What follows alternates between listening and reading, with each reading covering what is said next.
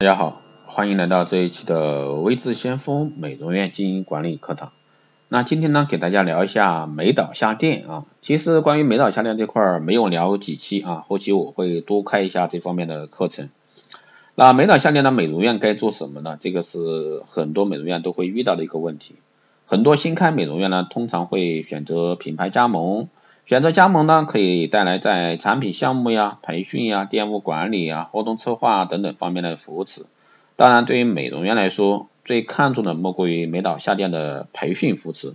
毕竟呢，远程指导怎么也不如老师手把手能学到的东西更多，效果也更好。那么，美导下店美容院该做？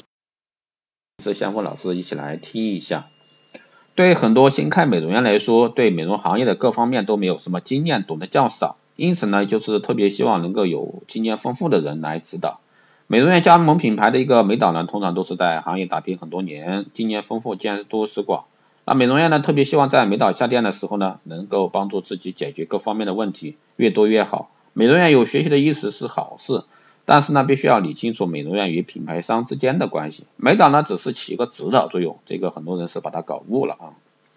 美容院的发展最核心的还是要依靠美容院自身，也就是说还是要依靠你经营管理者自身这一块着手。因此呢，为了达到美导下店呢应有的一个效果，美容院更多的应该是配合美导做好下店的一个工作。在美导下店之前呢，美容院应该总结自己在经营过程中遇到的问题，把所有自己解决不了的问题啊全部一一努力下来，便于美导下店后呢。进行一个扶持，或者说有很多问题不懂的，也可以去跟美导美导来交流。为什么会跟美导交流呢？因为美导毕竟是去了很多家店，那至少他不说经验有多丰富，至少他看了也看了很多。所以说相对来说，这是美导的一个优势，他可以越很多家店面。但是美元老板呢就不太可能。所以说大家都知道，美导不可能长期留在某一个加盟店中，可能说一个月去一次，或者说两到三次。而美容院呢，就必须要重视美导每次下店的时间，提高美导下店做事效率。这个呢，其实我遇到的实际过程中，很多美容院是不重视的。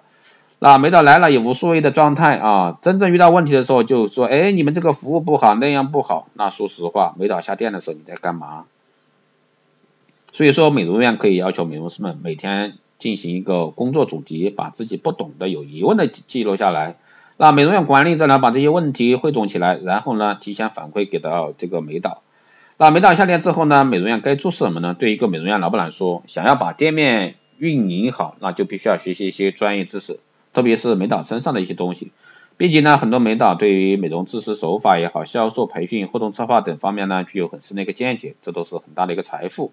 而美容院老板呢，应该在美导下店时呢，勤于学习，不断提升自己的专业知识，哪怕你是很资深的人士了，那在这一块呢，你都要一个亏空杯的心态。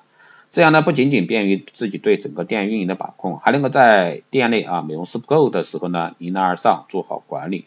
当然，在美导下店走了之后呢，美容院要注重培训效果的检验考核，不能说造成美导在时啊店内业绩都很好，美导一走呢，业绩就直接下滑。单单依靠美导这个是不行的，只有靠美容师自身专业技能提升了，才能说真正的会接美容院。因此呢，做好培训后的检验考核，这个是非常有必要的。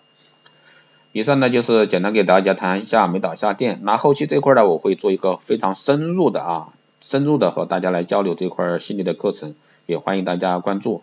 那以上呢就是今天这一期节目的内容，大家如果说有任何问题，欢迎在后台私信留言，也可以加微智先锋老师的微信。二八二四七八六七幺三，二八二四七八六七幺三，备注电台听众，可以快速通过。更多内容呢，你也可以关注新浪微博微智先锋，获取更多资讯。如果说你对我们的光电医美课程、美容院私人定制啊、美容院私人定制咨询服务、经营管理这一块感兴趣的，可以在后台私信微智先锋老师。好的，这一期节目就这样，我们下期再见。